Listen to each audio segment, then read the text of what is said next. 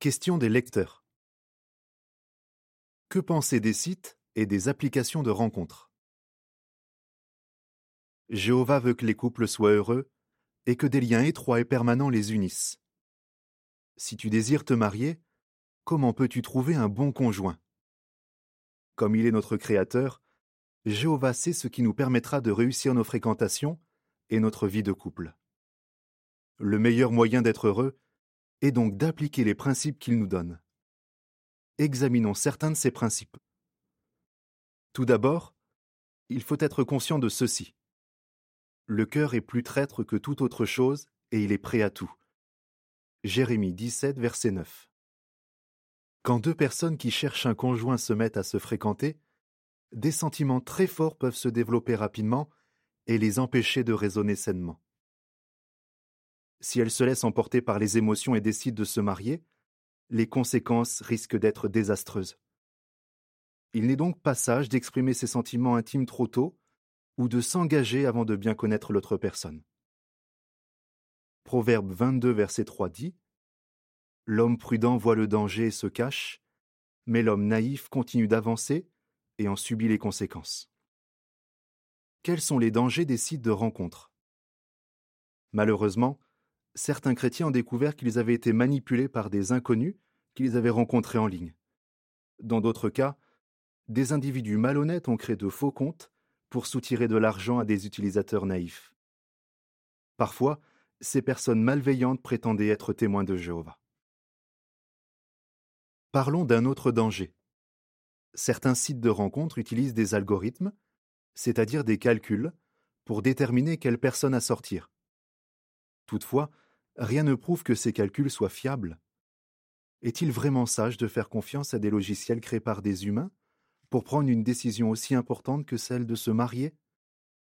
Des formules mathématiques peuvent-elles être plus efficaces que les principes bibliques? On trouve cet autre principe en Proverbe 14, verset 15.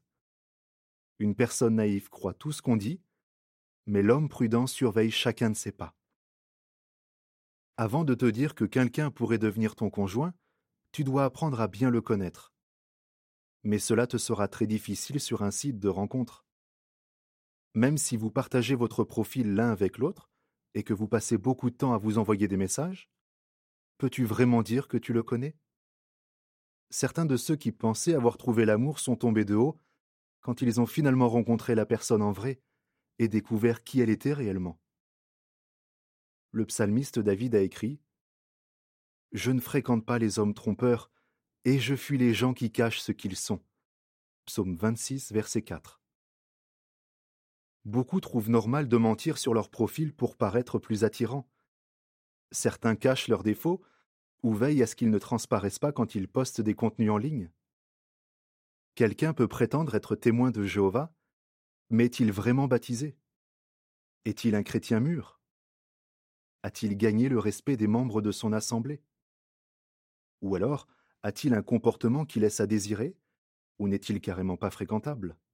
Et est-il bibliquement libre de se marier? Tu as besoin d'avoir les réponses à ces questions. Mais il te sera très difficile de les obtenir si tu n'as pas l'occasion de parler à des témoins qui connaissent la personne que tu fréquentes. Et bien sûr, un fidèle serviteur de Jéhovah n'envisagera même pas la possibilité de former une association bancale avec quelqu'un qui n'est pas croyant. 2 Corinthiens 6, verset 14. Vu les dangers que présentent les sites de rencontres, il vaut mieux trouver d'autres moyens de faire la connaissance de celui ou celle qui deviendra peut-être ton conjoint. Mais alors, où peux-tu rencontrer ton futur conjoint? Un témoin de Jéhovah peut faire la connaissance de quelqu'un à nos réunions et à nos assemblées, quand bien sûr il est possible de se rassembler dans les lieux ouverts au public, ainsi que lors de moments entre amis.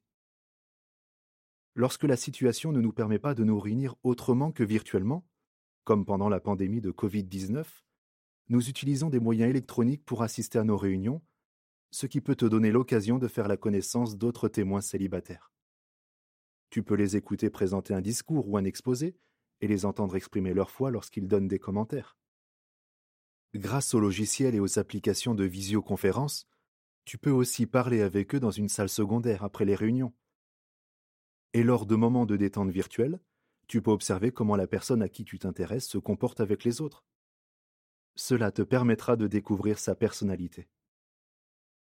À mesure que vous apprendrez à vous connaître, tu pourras discerner si vous avez les mêmes objectifs et si vos caractères sont compatibles.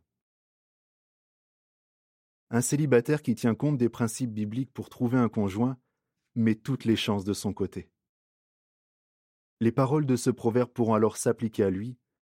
Celui ou celle qui trouve une bonne épouse ou un bon mari trouve un trésor, et il ou elle obtient la faveur de Jéhovah.